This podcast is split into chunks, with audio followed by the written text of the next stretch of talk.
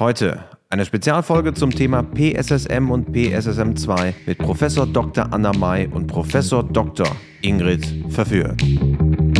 Dazu muss man aber ganz klar sagen, dass es noch nicht mal eine einzige Studie beim Pferd gibt, die irgendeinen Zusammenhang zwischen einer Manganergänzung über den Bedarf hinaus und PSSM nachweisen konnte. Herzlich willkommen beim WeHorse Podcast mit Christian Kröber. Auf vielfachen Wunsch haben wir heute ein höchst interessantes Thema, dem wir uns widmen. Wir werden ja hier im WeHorse Podcast auch wieder vermehrt echte Wissensfolgen machen und heute widmen wir uns PSSM und PSSM2. Worum handelt es sich bei diesen Muskelerkrankungen? Was kann ich machen? Wie behandle ich das Ganze? Den W-Fragen stellen wir uns wirklich in der Tiefe und dafür habe ich heute zwei der absoluten Top-Expertinnen Deutschlands zu Gast. Zum einen Professor Dr. Ingrid Verführt. Sie ist an der Universität in Leipzig und forscht dort zu den Themen Tierernährung und Ernährungsschäden. Zum anderen freue ich mich auf Professor Dr. Anna May von der Ludwig-Maximilians-Universität in München und an der dortigen Pferdeklinik ist sie Oberärztin für innere Medizin. Und damit haben wir die beiden wichtigen Disziplinen, die beiden wichtigen Bereiche am Tisch, die Ernährung und der Blick einer Internistin auf PSSM und PSSM2. Und gemeinsam machen wir heute den Deep Dive zum Thema. Also alles, was ihr wissen müsst zu diesen Muskelerkrankungen gibt es jetzt. Und ich würde sagen, auf geht's.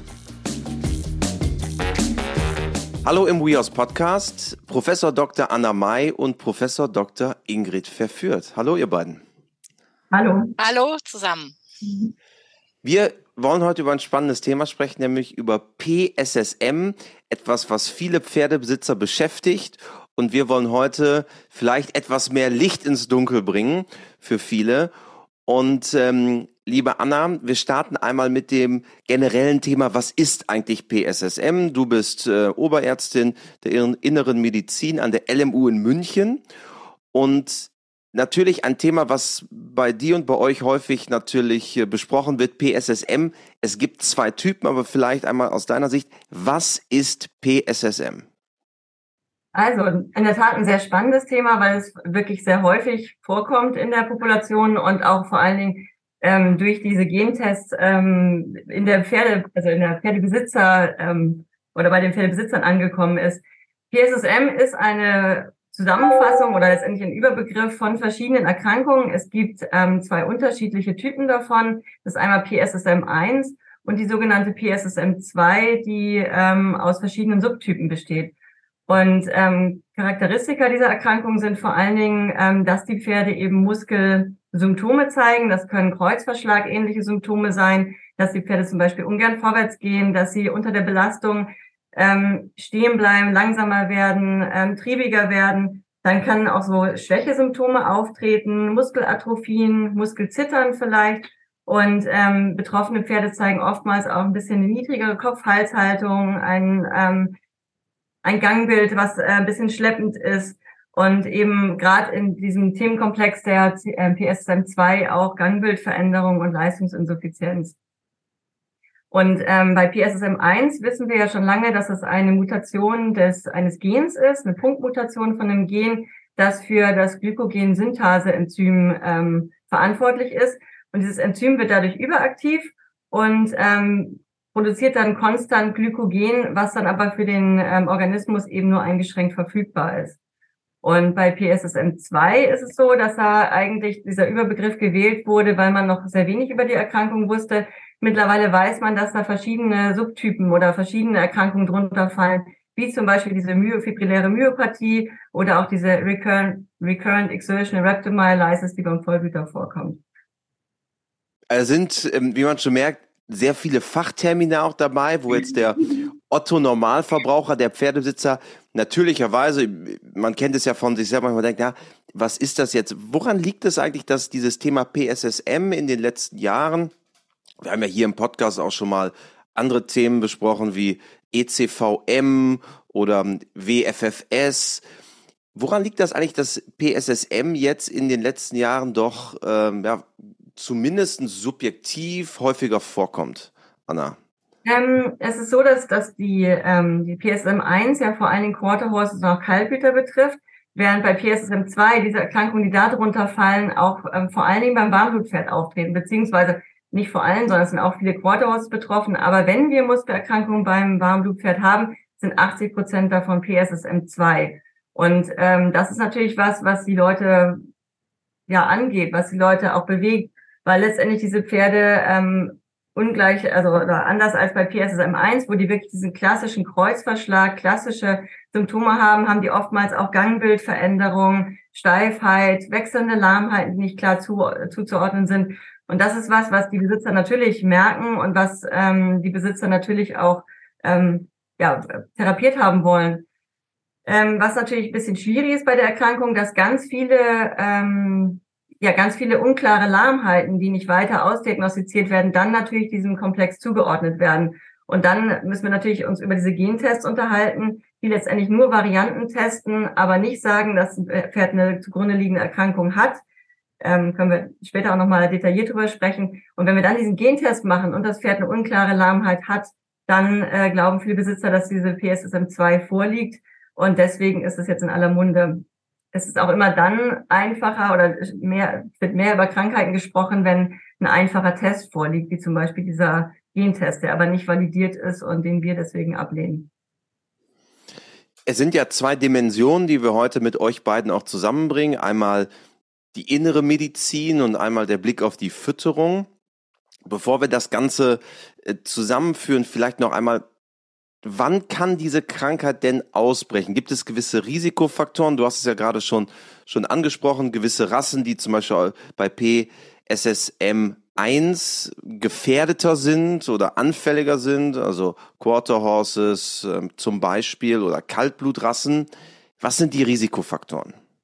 Also Risikofaktoren für PSSM 1 oder 2 ähm, ist letztendlich dann tatsächlich die Rasse, beziehungsweise, also bei PSSM 1 ist es so, dass Kalthüter das sehr häufig haben und Quarter Horses und ähm, aber auch Tinker und Haflinger es dort verbreitet ist in der Population. Bei PSSM 2 sind es eben ähm, je nach Typ, je nach Untererkrankung eben auch die Warmblutpferde oder bei der Recurrent Exertional Rhabdomyolysis, der RER, vor allen Dingen auch Vollblüter und dann eben auch Stuten, also das äh, und nervöse Pferde. Also das heißt, da spielt nicht nur ähm, die Rasse rein, sondern eben auch der der Charaktertyp und das Geschlecht letztendlich.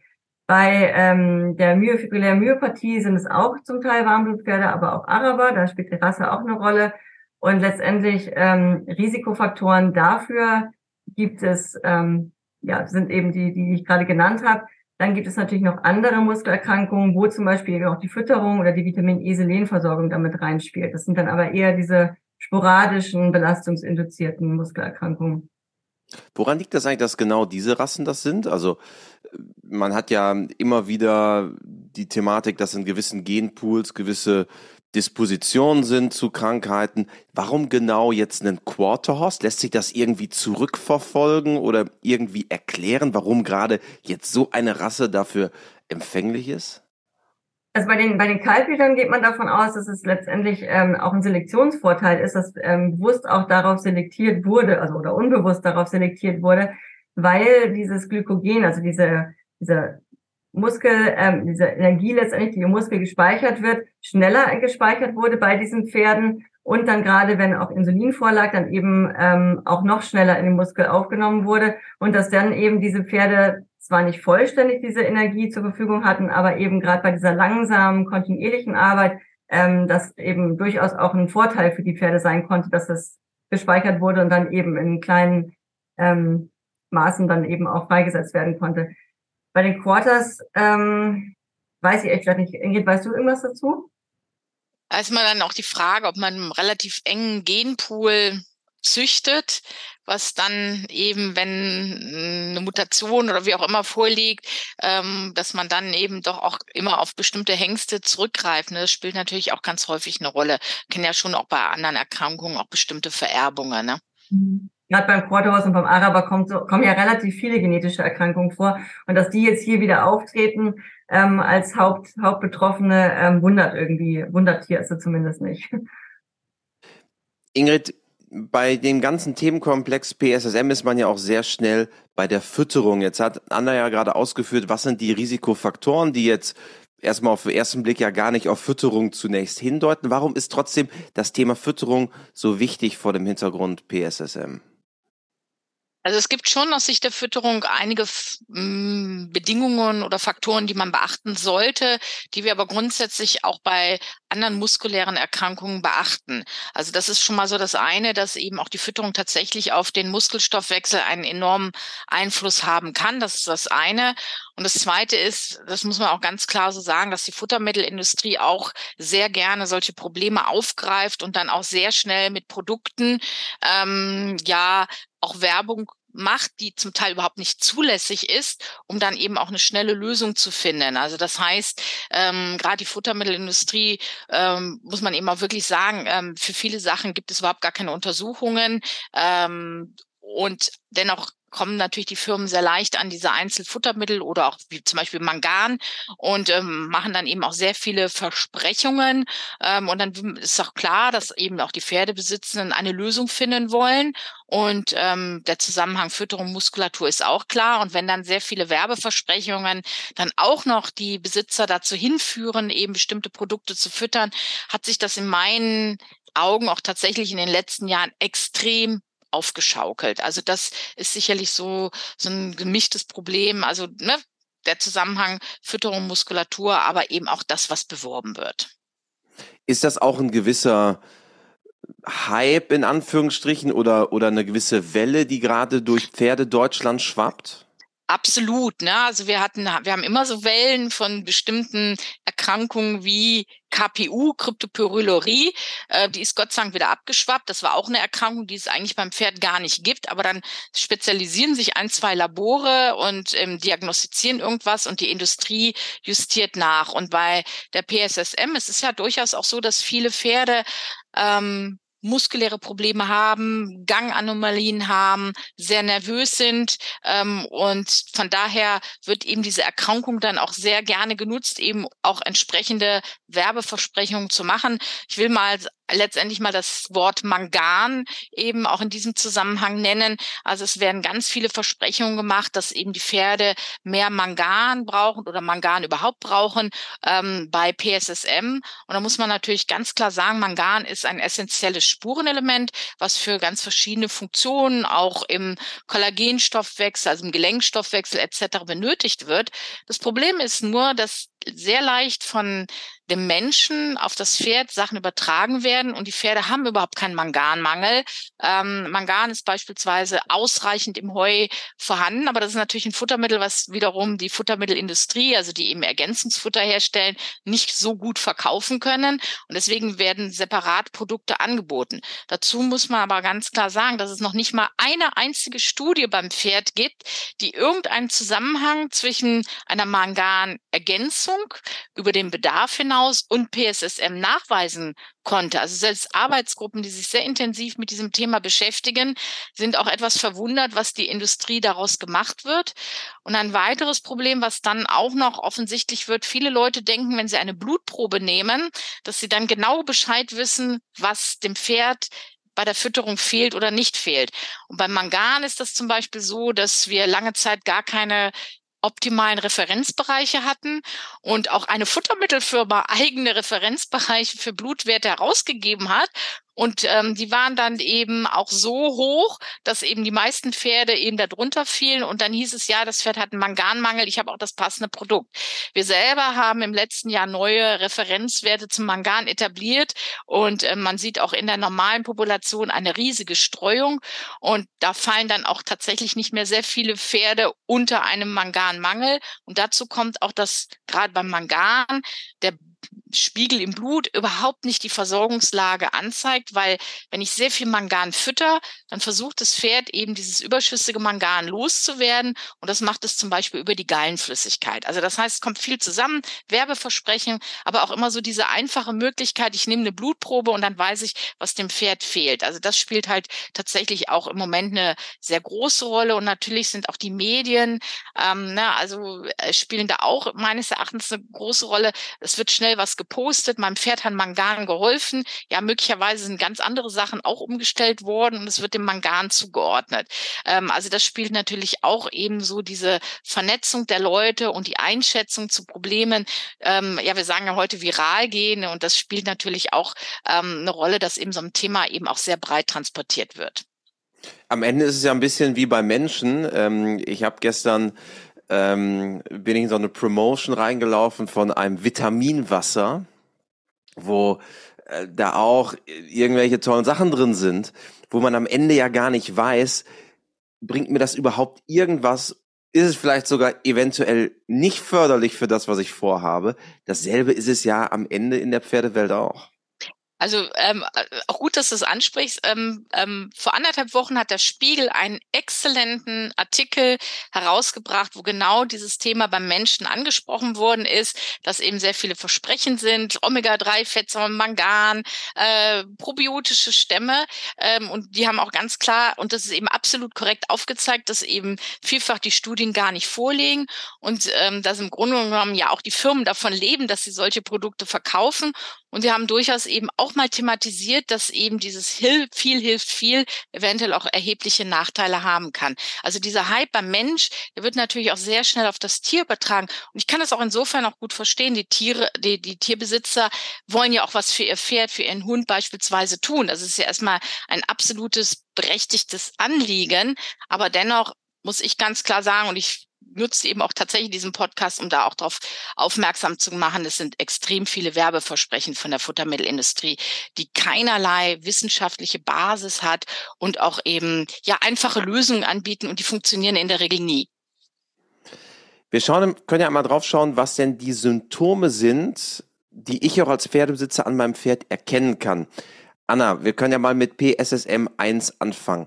Was sind Symptome, Erscheinungen, Wesensveränderungen an meinem Pferd, wo ich sagen sollte als Pferdebesitzer, naja, da schaue ich mal besonders hin? Also bei PSSM 1 hat man meistens diese ganz typischen ähm, Kreuzverschläge, also das, was man unter Montagmorgenkrankheit, Kreuzverschlag versteht. Das heißt, die Pferde ähm, haben regelmäßig oder in, in bestimmten Abständen zeigen sie Muskelsteifheit, Unwilligkeit, vorwärts zu gehen, sind vielleicht auch einfach nicht so leistungsfähig und bauen auch nicht so Muskulatur auf. Oft haben sie auch am Rücken oder am, am an der Hinterhand ähm, selektiv dann so ein bisschen Muskelatrophie. Und ähm, wirklich wichtig ist, dass sie wirklich diese regelmäßigen Episoden zeigen, wo sie einfach ähm, ja einfach ungern vorwärts gehen, äh, triebig sind und so weiter. Und dann sind das meistens tatsächlich ähm, eher keine Warmblutrassen, sondern Rassen wie Kaltblüter, Quarter Horses, Tinker, Haflinger, ähm, ja. Und würde man bei dem PSM1 eben tatsächlich diesen Gentest machen.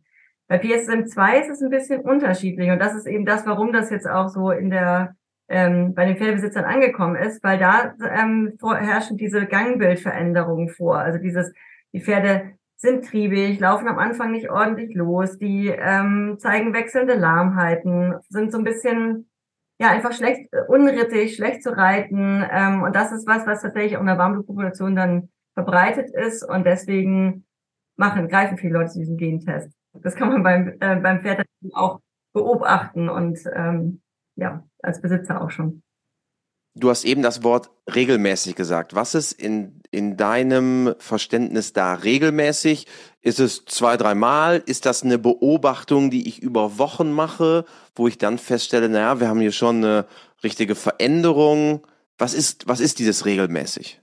Das ist leider tatsächlich ziemlich individuell. Also regelmäßig heißt für mich jetzt nur, dass oder sagen wir wiederholt auftritt. Wenn das einmal ist, einmal ist keinmal, da ist es so, dass, dass es jedes Pferd auch mal irgendwie ähm, steif sein kann, unrittig sein kann und so. Aber wenn, wenn wir in bestimmten Abständen und bei ähm, stark betroffenen Pferden kommt es tatsächlich auch, ähm, ist es regelmäßig, also immer so oder eben auch mehrfach die Woche so.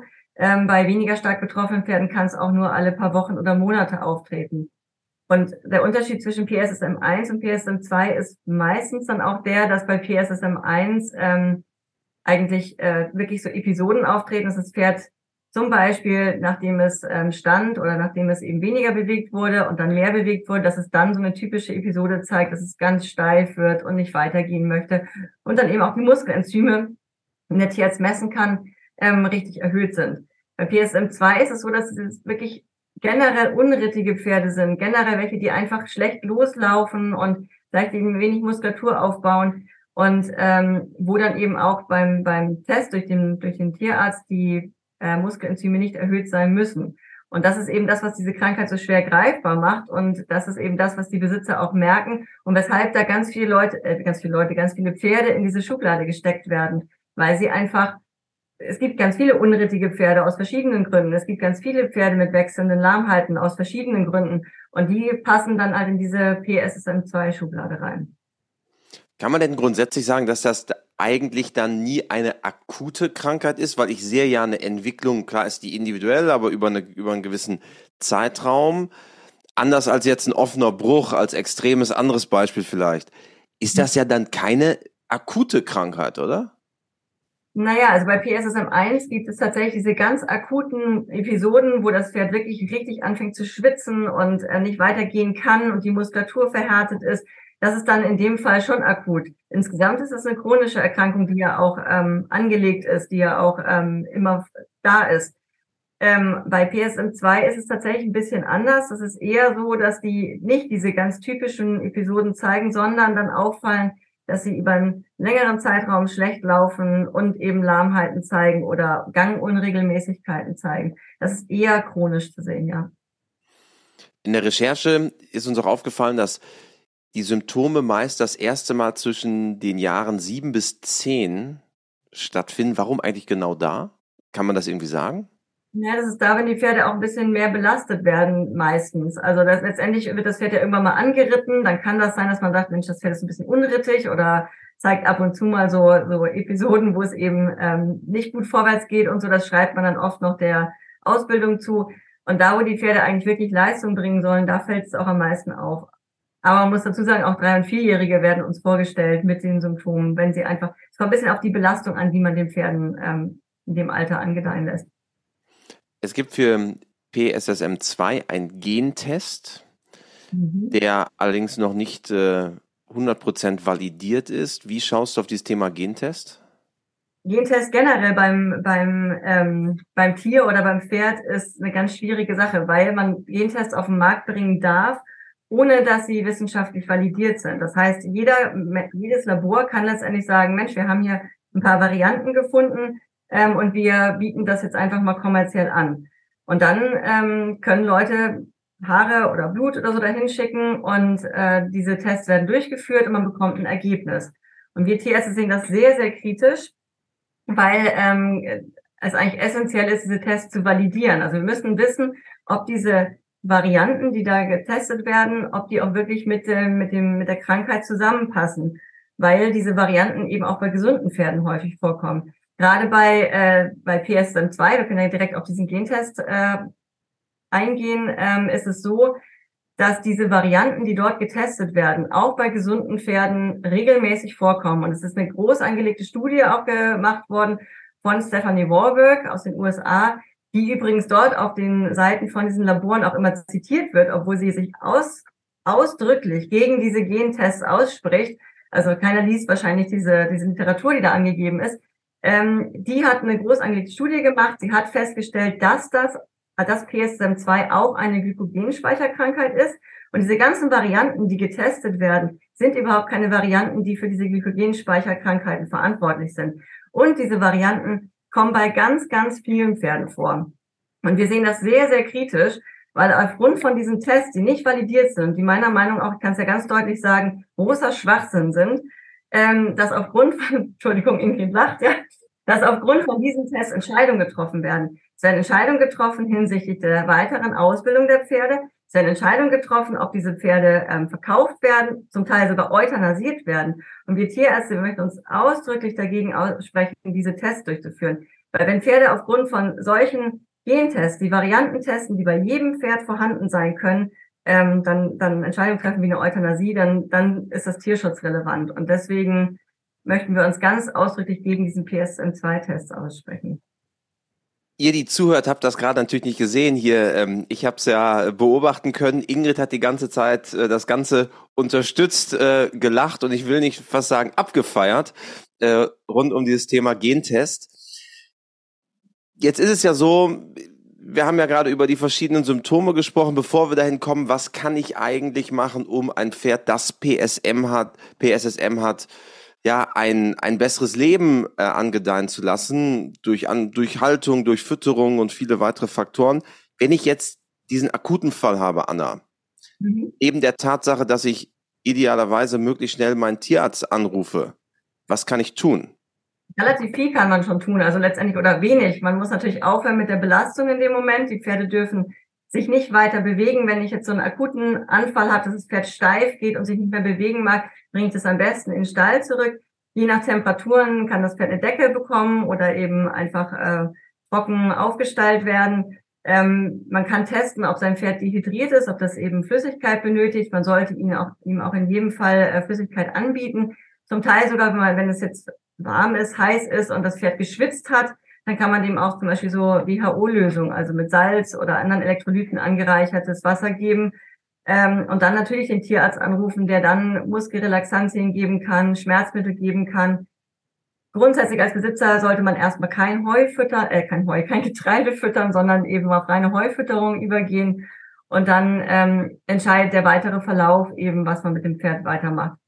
Wenn das ein akuter Schub war mit Erhöhung, Erhöhung der Muskelenzyme, dann bleiben die Pferde normalerweise in einem kleineren Areal, kleineren abgegrenzten Paddock, bis diese Muskelenzyme, insbesondere das akute Muskelenzym, die Kreatinkinase eben wieder abgesunken sind.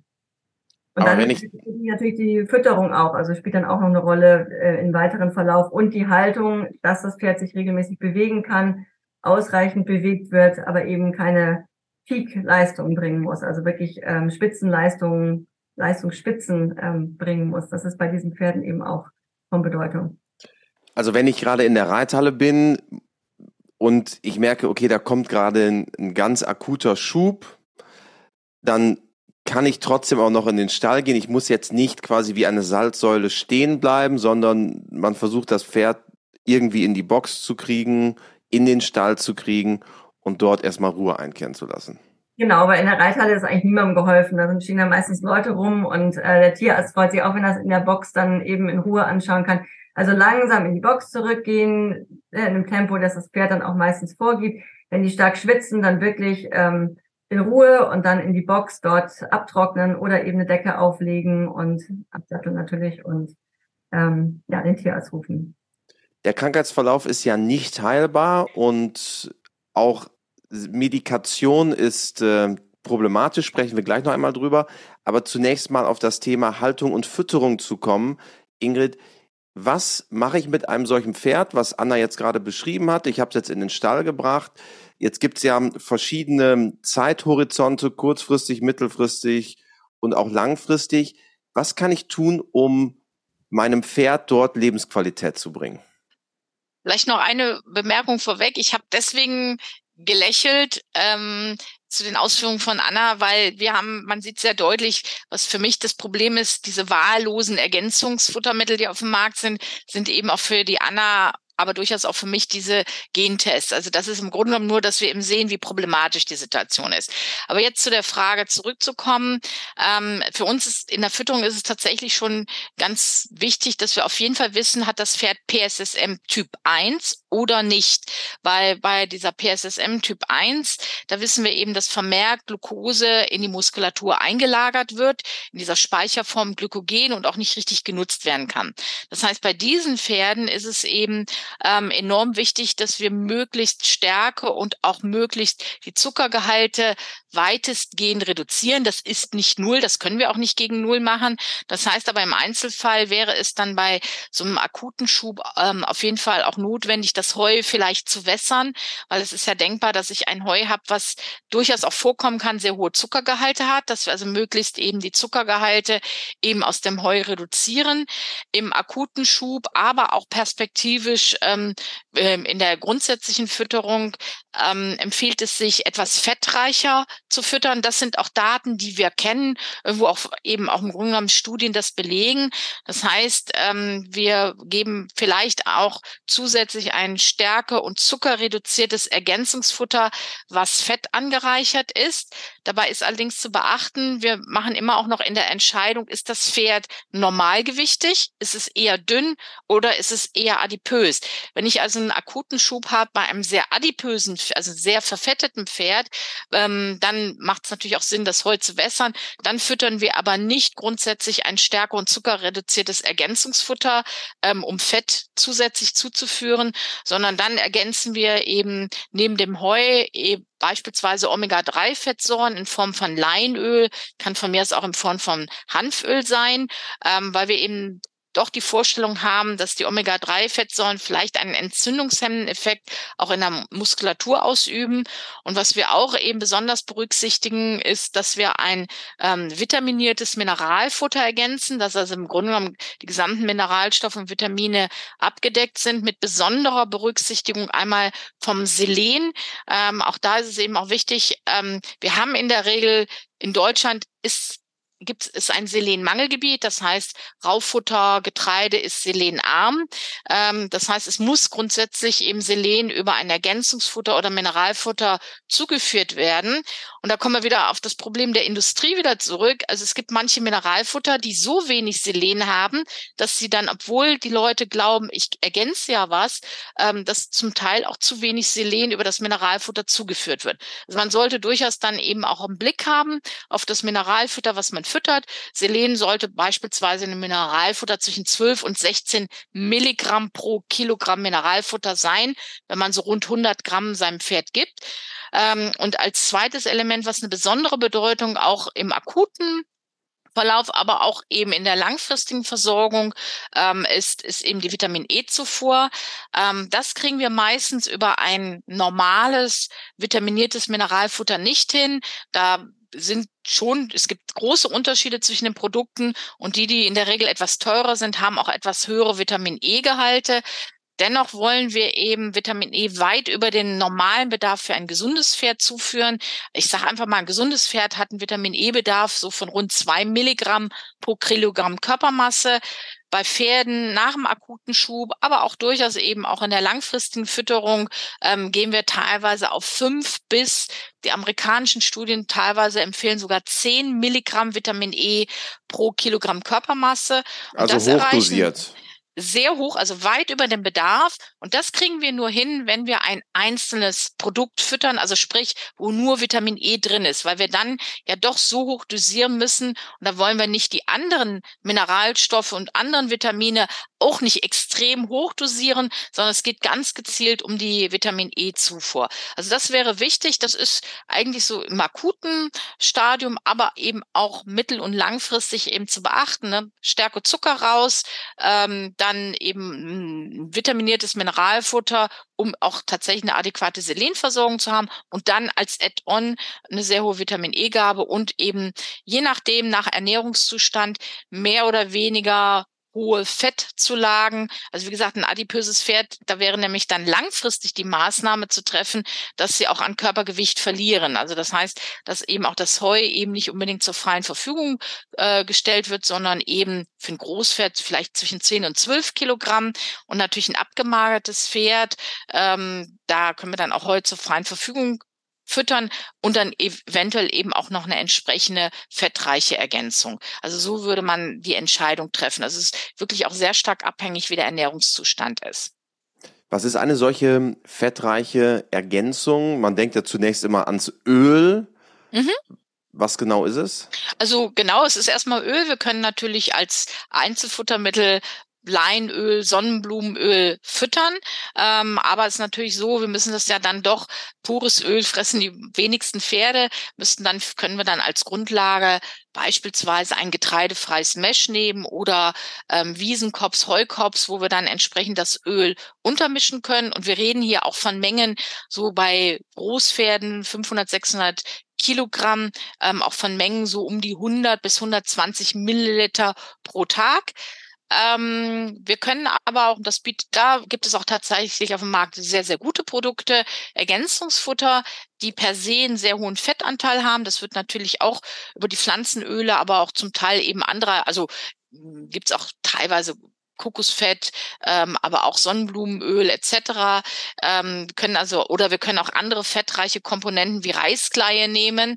Ähm, und da bietet der Markt durchaus sehr, sehr gute Ergänzungsfuttermittel, die zum Beispiel ein Fettgehalt von rund zehn Prozent in dem Ergänzungsfutter haben. Aber natürlich hängt die Futtermenge eben wiederum sehr stark davon ab, wie der Ernährungszustand des Pferdes ist. Habe ich eher ein normalgewichtiges oder eher abgemagertes Pferd, kann ich natürlich auch von solchen Ergänzungsfuttermitteln durchaus so im Bereich von anderthalb bis zwei Kilogramm füttern. Ähm, und dann habe ich natürlich darüber eben auch eine entsprechend hohe Fettaufnahme.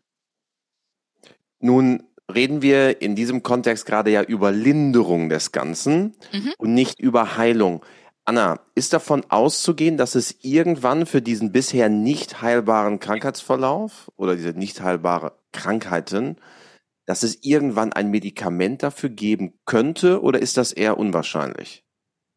Das ist schwer vorzustellen, weil es ja um eine ähm, Fehlspeicherung von, von diesem Zucker geht, ähm, dass man das wirklich verhindert. Ich meine, man kann natürlich gucken, ob es, also ich glaube, ich glaube ehrlich gesagt nicht. Ich glaube nicht, dass man die ähm, diese mangelhaft oder falsch produzierte Glykogen-Synthase zum Beispiel im Fall von PSSM1 dann substituieren kann.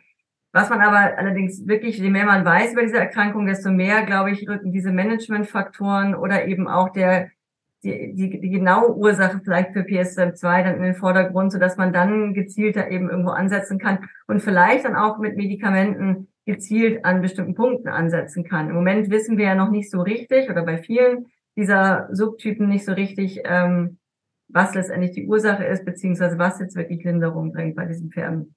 Im Fall von PSM1 ist es recht gut bekannt und die kann man auch ähm, je nach äh, je nachdem wie stark die Pferde betroffen sind, recht gut managen, muss man ehrlicherweise sagen. Bei PSM2 ist es ja eben je nach Subtyp, die man eben anhand von der Muskelbiopsie ähm, voneinander trennen kann. Da kann man dann sehen, wo letztendlich Probleme vorliegen im Muskel, zumindest bei einigen dieser Erkrankungen, und kann dann versuchen, da anzusetzen. Aber es ist ein bisschen was anderes als eben bei PSSM1. Also sind es lediglich Entzündungshemmer, Schmerzmittel, lindernde ähm, lindernde Medikamente für die Symptome, die ich geben kann, aber jetzt so etwas, was an die Ursache rangeht, ist einfach qua Typus der Krankheit sehr, sehr unwahrscheinlich. Von den Medikamenten her denke ich schon, im Akutfall haben wir halt Sedativa, ähm, Schmerzmittel, Muskelrelaxantien und sowas.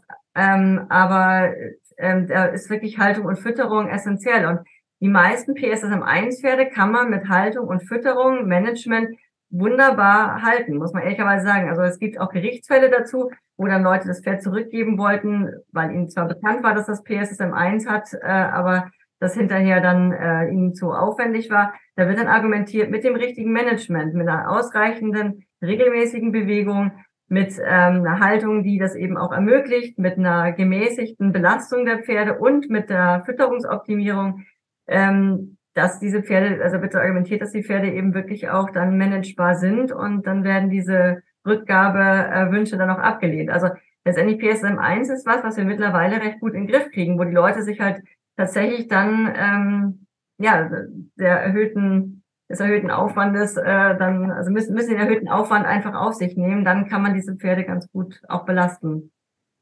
Ingrid, wie sollte ich mein Pferd denn jetzt halten, wenn es PSSM 1 oder 2 hat. Was ist da zu beachten? Also ich muss das auch nochmal unterstreichen. Die Pferde mit PSSM 1 können wir sehr gut füttern, so wie ich es genannt habe. Ähm, von der Haltung ist es etwas diffiziler. Insofern, ähm, wir können die Pferde ähm, bei nachgewiesener PSSM Typ 1 nicht auf die Weide stellen. Denn Gras hat, enthält sehr hohe Zuckergehalte, die können auch sehr stark variieren und wir kennen auch nicht immer alle Faktoren, wann die Zuckergehalte hoch oder niedrig sind. Das heißt, das gehört eigentlich tatsächlich zum Haltungsmanagement dazu, dass diese Pferde keinen Weidegang haben dürfen. Ähm, das ist das eine. Das zweite ist, diese Umstellung, die, wie ich sie genannt habe, eben Stärke Zucker reduzieren, möglicherweise Körpergewichtsverlust, also Normalgewicht erzielen, ähm, fettreich. Ähm, das kriegen wir eigentlich sehr gut hin. Was aber auch noch dazu gehört, ist, dass die regelmäßige Bewegung, das hat die Anna ja auch schon gesagt, wir empfehlen dann schon, also es sollte nie ein Ruhetag sein, sondern es sollte immer eine moderate Bewegung auch erfolgen, ähm, insbesondere dann nach der Fütterungsumstellung. Und natürlich muss der Schub komplett ausgeheilt sein. Die Fütterung sollte auch möglichst schon eingestellt sein, also zum Beispiel Frau Wallberg empfiehlt tatsächlich erst wieder eine moderate Belastung drei, vier Wochen nach Fütterungsumstellung. Ähm, und dann können wir das, wenn wir das alles beachten, was aber natürlich nicht einfach ist, ist natürlich auch für ein Pferd ein Stück weit Lebensqualität auf die Weide zu können. Das ist tatsächlich für mich eine erhebliche Einschränkung. Aber wenn wir das gewährleisten können, ähm, die können auf dem Paddock stehen, also sie müssen müssen auch nicht oder sollten vielleicht auch gar nicht in einer Einzelbox stehen, sondern dürfen durchaus eben in einer Gruppe stehen, auf dem Paddock, aber man muss eben die Grasaufnahme unterbinden. Bei der, ähm, bei dem Typ 2 Komplexerkrankung wäre es eben insofern auch wichtig, dass eben nicht nur der Gentest angewandt wird, sondern dass zum Beispiel auch eine Muskelbiopsie genommen wird, weil wir haben ja einige Typen, wo tatsächlich vermehrt Glykogen, also wieder dieser Baustoff aus Glucose, in der Muskulatur eingelagert wird. Da müssen wir also auch sehr viel restriktiver, zum Beispiel was die Stärke- und Zuckerreduktion angeht. Und das sind auch tatsächlich auch Fälle, wo ich zum Beispiel mit meiner Empfehlung Weidegang sehr vorsichtig bin. Also ähnlich wie bei Typ 1. Dann haben wir aber viele muskuläre Probleme, die eben nicht mit einer vermehrten Glykogeneinlagerung in der Muskulatur einhergehen. Das sind Pferde, die kann ich wunderbar auf der Weide halten. Ist vielleicht sogar das Optimum. Denn was wir nämlich auch im Management beachten müssen, ist, dass neben den Fütterungsfaktoren, die ich genannt habe, dass vielfach die Eiweißzufuhr bei unseren Pferden völlig unzureichend ist. Vor vielen Jahren, ich kenne das gar nicht als Kind, da hieß es immer, die Pferde müssen mit viel Eiweiß klarkommen. Das tun sie auch. Also auch hier nochmal als Nebenbemerkung, Hufreh wird nicht durch Eiweiß ausgelöst. Aber wir haben mittlerweile sehr, sehr schlechte Heuqualitäten. Man sieht das auch sehr schön in der Statistik. Ähm, ähm, sie werden immer eiweißärmer. Sie können zum Teil sehr hohe Zuckergehalte enthalten. Und wir haben teilweise sogar unter Erhaltungsbedingungen einen Eiweißmangel. Und deswegen hab, sehe ich auch oft das Problem, dass sie schlecht bemuskelt sind. Nicht, weil sie vielleicht PSSM Typ 2 haben, sondern weil sie wahrscheinlich auch zu wenig Eiweiß bekommen über die normale Grundration. Und da ist natürlich Gras auch wieder ein wunderbares Futtermittel, was eiweißreich ist. Ähm, es hat zum Teil auch Omega-3-Fettsäuren und es enthält hohe Vitamin-E-Gehalte. Aber wir sehen ja auch die klimatischen Veränderungen. Wir haben oft im Juli nicht mehr die Weiden, die wir gerne hätten. Also von daher, es wird auch immer schwieriger und man muss da eben auch dann tatsächlich mit der Fütterung gezielt drauf eingehen. Und noch ein Wort vielleicht zu der Eiweißzufuhr. Wir wissen, dass einige Aminosäuren tatsächlich auch Reparaturvorgänge in der Muskulatur ähm, beschleunigen oder eben auch überhaupt ermöglichen, so dass eben auch bei sowohl bei Typ 1, da empfehle ich das durchaus auch, aber ganz besonders auch bei den Typ 2 Komplexerkrankungen im Management. A, wäre es sehr schön, wenn wir mehr Heuanalysen hätten, damit wir auch die Eiweißzufuhr besser einschätzen können oder dass wir auch grundsätzlich ähm, eine etwas höhere Eiweißversorgung ermöglichen in Form von Erbsenprotein, es gibt auch ähm, getrocknete ähm, Grünfaserprodukte, ähm, es gibt Espasette, also wir haben mittlerweile ja doch ein gutes Angebot. Ähm, es gibt auch kommerzielle Aminosäuren, ähm, die wir sehr gut einsetzen können, insbesondere wenn die Pferde deutlich dicker sind, weil dann habe ich Aminosäuren ohne sehr viel mehr extra Energie, aber ansonsten würde ich auch eher tendieren, so in diesem Raufutterbereich, Luzerne, Espasette. Und wenn ich nur einen Satz zur Fütterung sagen darf, ein weitere Mythos ist, es gibt ja eine Mutation, die die Kalziumregulation betrifft. Ähm, das ist vor allen Dingen auch eben, betrifft häufiger auch Vollblüter. Und ähm, das ist nicht, hängt nicht damit zusammen, dass die Pferde Kalzium über die Luzerne aufnehmen, sondern es hängt damit zusammen, dass intrazellulär das Kalzium nicht adäquat reguliert wird. Es gibt überhaupt keine einzige Untersuchung, die gezeigt hat, dass Pferde, die viel oder wenig Kalzium bekommen, mehr oder weniger diese Ausprägung haben. Das heißt, es ist auch weiterhin völlig legitim, aus der Luzerne, die ein sehr tolle Eiweißqualität hat, aber etwas höhere Kalziumgehalte als zum Beispiel ein Wiesenheu aufweist. Wir können durchaus auch bei PSSM Typ 2, auch bei dieser Form RER durchaus auch Luzerne füttern, ähm, weil es ist nicht die Aufnahme als solche das Problem, sondern es ist in der Zelle die Regulation. Ähm, also aber wie gesagt, mir ist auch ganz wichtig, dass die Eiweißzufuhr bei muskulären Erkrankungen per se deutlich optimiert wird. Aber es ist für mich als Pferdebesitzer ja schon eine herausfordernde Situation. Also ich habe ja sehr viele Faktoren, die ich beachten muss. Äh, in einem normalen Stall, in dem ich stehe, weiß ich ja häufig, wenn das jetzt ein größerer Stall ist, vielleicht gar nicht, wo kommt mein Heu her, wie sind die Werte dieses Heus. Das sind ja alles Herausforderungen, die im täglichen passieren, die dann ja gar nicht so einfach umsetzbar sind. Absolut korrekt. Ähm, das ist erstmal richtig so. Ähm, de deswegen machen wir bei Rationsgestaltung, gehen wir natürlich im Moment erstmal von ähm, Durchschnittswerten aus, aber wir nutzen da aktuelle Durchschnittswerte. Das heißt, man sollte nicht irgendwie von einem Buch Eiweißgehalt für ein Heu nehmen, sondern es gibt verschiedene landwirtschaftliche Einrichtungen, die eben auch über die Jahre eben die ähm, Analysenergebnisse publizieren. Und da sieht man eben auch, wie sich die Eiweißgehalte ähm, verändern. Und deswegen machen wir, wenn wir keine Analysenergebnisse vorliegen haben, wir haben dann aus den Ergänzungsfutter, die vielleicht eingesetzt werden, da haben wir auch tatsächlich dann die Nährstoffgehalte, die wir sehr gut auch in der Rationsberechnung nutzen können. Und wie gesagt, wir nutzen dann Durchschnittswerte für das Heu und gehen dann auch letztendlich immer deutlich höher in der Eiweißzufuhr, als der Bedarf es vielleicht hergibt, so dass wir tatsächlich diese Situation, wie es in der Praxis ist, auch dadurch abpuffern, dass wir in der Regel eben eine Eiweißergänzung zuführen. Ähm, und es wäre dann eben auch kein Problem, wenn dann möglicherweise die Eiweißzufuhr deutlich höher ist als der Bedarf. Wir sehen es ja äh, im Gegenteil als sehr positiv an. Also das ist uns tatsächlich bewusst und das versuchen wir natürlich durch praktische Lösungen auch zu regeln. Wenn aber, man sollte ja auch ein bisschen in die Zukunft blicken, ähm, dass man, das ist auch in meinen Augen ein Stück weit ein deutsches Problem ähm, oder vielleicht ein Problem der deutschsprachigen Länder. Wenn man in andere Länder geht, wie Schweden beispielsweise, da sind Nährstoffanalysen durch den Hersteller, der das Heu produziert, sehr viel selbstverständlicher. Da kann man dann auch wählen, wählen, möchte ich ein zuckerärmeres Heu haben und ein proteinreicheres. Und da habe ich eine Deklaration. Ähm, hier muss man natürlich sagen, dass oft der Wert des Heus ein bisschen unterschätzt wird. Heu ist sehr teuer, das ist schon klar, und man kriegt trotzdem sehr schlechte Qualitäten. Aber ich würde mir wünschen, wir würden da gemeinsam eher Lösungen finden, dass mehr Heuanalysen stattfinden und vielleicht etwas weniger auf die zahlreichen kommerziellen Ergänzungsfutter verzichten. Dann balanciert sich das vielleicht finanziell aus. Also wir müssen viel mehr in die Zukunft blicken, weil wir haben auch einen Klimawandel, wir werden Futterknappheit haben und da gibt es dann nur Lösungen, wenn man auch gute Heuqualitäten produziert, wo dann auch durchaus der Verbraucher dann eben auch weiß, was finde ich denn auch in dem Heu drin. Aber das ist natürlich klar, dass das mit Kosten verbunden ist. Ja, und das ist, glaube ich, ein sehr wichtiges Thema, weil, wie du sagst, Futter wird tendenziell eher schwieriger zu beschaffen. Die meisten sind froh, wenn sie überhaupt Heu haben. Und dann ist ja die Frage, wie qualitativ ist dieses Heu, steht dann erst auf Seite zwei eigentlich. Das dürfte es aber nicht. Und ich, ich bin oft unterwegs und wir müssen uns da auch mehr mit der Agrarwissenschaft zusammentun, dass wir zum Beispiel nicht so ein spät geschnittenes Heu irgendwann mal Ende Juni haben. Also wer jetzt in diesem Jahr aus dem ersten Schnitt sein Heu noch nicht drin hat, hat es schon um ganz ehrlich zu sein, verkehrt gemacht.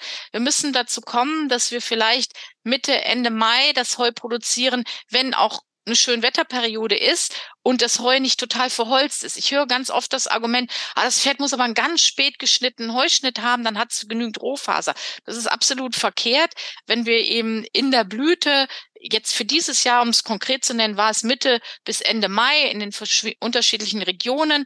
Ähm, da haben wir ausreichend Rohfaser drin, dass das Pferd zu kauen hat und auch Rohfaser für den Dickdarm hat, also für die äh, Mikroflora hat. Aber immer so dieses Prinzip, ich kassiere noch eine EU-Prämie, weil ich eben Heu, ein sogenanntes Bioheu produziere, was auf sogenannten Renaturierungsflächen äh, steht und darf das dann aber auch eben erst Mitte, Ende Juni schneiden. Das birgt einfach das Risiko. Wenig Eiweiß, das kann durchaus auch hohe Zuckergehalte weiterhin haben. Ich habe einen mikrobiellen Befall, weil es steht ja lange auf der Fläche, es wird reingeregnet, es staubt auf und ich habe dann auch noch eine größere Chance, dass sich Giftpflanzen aussehen, weil die blühen dann ja auch. Ähm, also von daher müssen, und das ist eine Sache, die können wir schaffen. Andere Länder schaffen das auch. Da muss sich das Bewusstsein ändern. Wir wollen nicht immer dieses ganz spät geschnittene Heu. Dann haben wir schon automatisch deutlich bessere Qualitäten. Also so schwer ist das nicht, wie wir das tun. Wir wollen es irgendwie nicht so richtig anpacken. Das ist so wie, wir wollen auf den Autobahnen weiter 200 fahren, weil Herr Wissing uns das erlaubt. Und so ist das mit dem Heu auch. Wir wollen die EU-Prämie. Wir wollen, haben immer noch so das Vorurteil, Heu fürs äh, Pferd muss spät geschnitten sein. Eigentlich wäre es ganz einfach umzusetzen. Also ein kleiner Aufruf an alle Heubauern, doch noch einmal genauer nachzudenken. Liebe Anna, wir haben ja eben schon das Thema kurz einmal berührt, was eigentlich konkret mit diesen Pferden dann passiert. Was ist die Perspektive von PSSM-Pferden, wenn man mal nach vorne guckt, wenn das diagnostiziert wurde?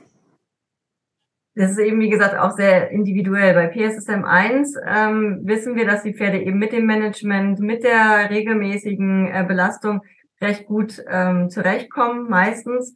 Und dass die dann eben auch in den Sport gehen können. Also es, da rede ich weniger von dem Rennpferd, wobei das auch nicht die Rassen sind, die da äh, meistens betroffen sind. Aber jetzt zum Beispiel so ein Quarter Horse, was ähm, so, so Höchstleistung bringen muss, das kommt sicherlich äh, ein bisschen schlechter damit zurecht als diese Rassen, die man durchaus einfach im normalen Sport gebraucht für unsere bisschen Dressur, bisschen Springen und so ähm, äh, nutzt. Die, die kommen damit recht gut zurecht. PSM 2 ist ein bisschen vom Typ abhängig und auch so ein bisschen davon abhängig, wie man das ähm, mit Management hinbekommt.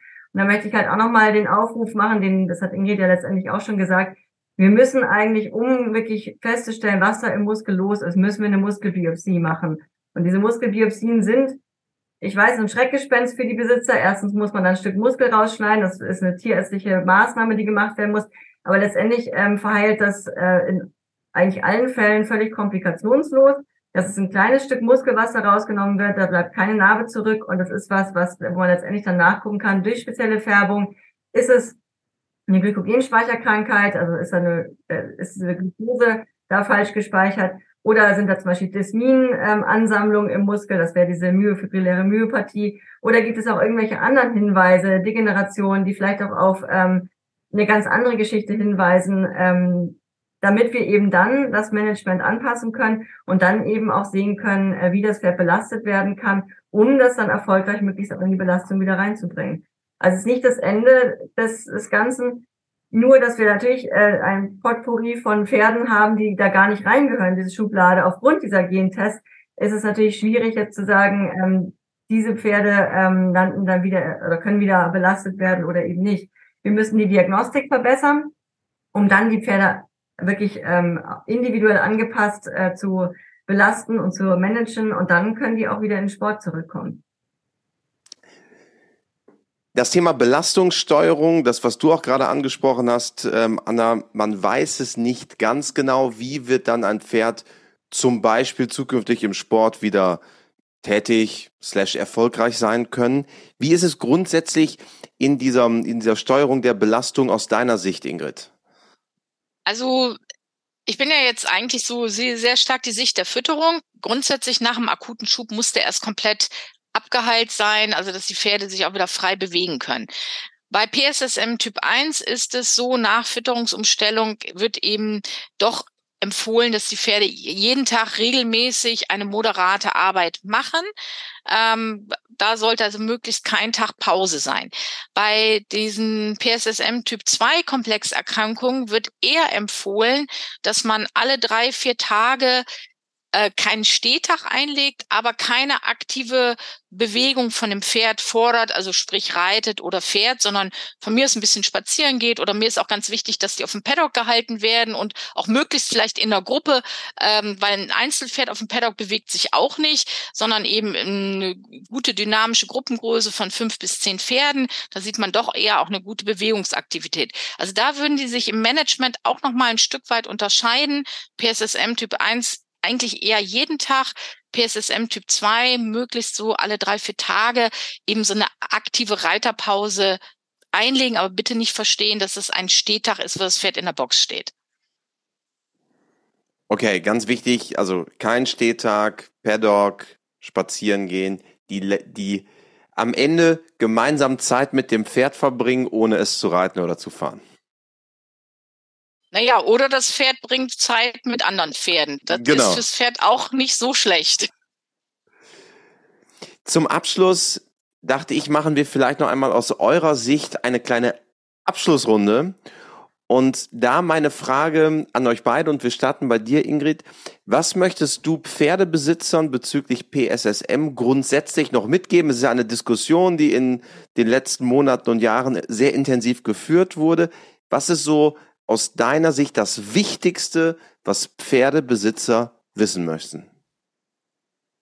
Also grundsätzlich ähm, darüber nachdenken, dass die Fütterung, insbesondere die Rauffutterqualität und das Heu eben zu bedenken ist, dass man sich nicht so sehr von jedem Werbeversprechen äh, leiten lässt, sondern auch den normalen Menschenverstand ähm, fragt und dann auch gegebenenfalls sich professionelle Hilfe sucht in der Beratung, in der Haltung, im Management.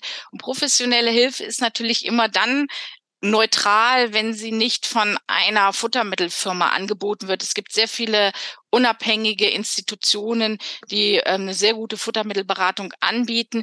Also die Fütterung per se ist ja grundsätzlich für die Gesunderhaltung des Tiers ein wichtiger Faktor und nicht alles ist muskulär bedingt. Das ist mir ganz wichtig. Und schaut euch mehr das Heu an und seid auch etwas strikter mal, wenn eine schlechte Heucharge kommt, das auch mal deutlicher anzusprechen. Weil wenn das Heu oder das Raufutter nicht stimmt, dann funktioniert das gesamte Pferd nicht.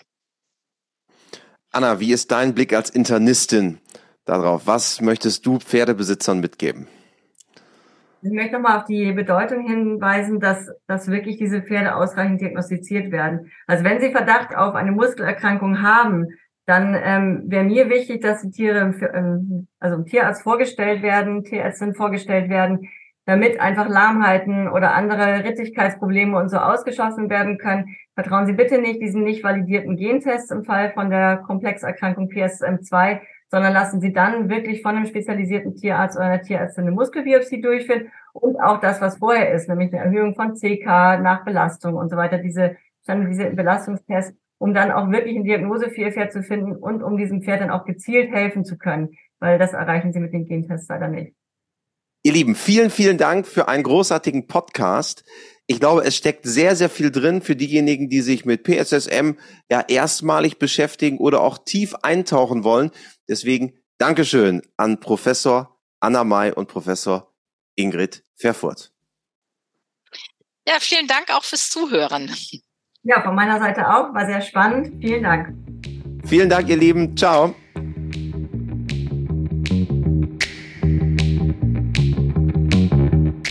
Diese Folge wurde vorbereitet von Juliane Tränkler, produziert von Mara Landwehr. Mein Name ist Christian Kröber. Wenn ihr mögt, hören wir uns wieder bei der nächsten Folge des We Horse Podcasts.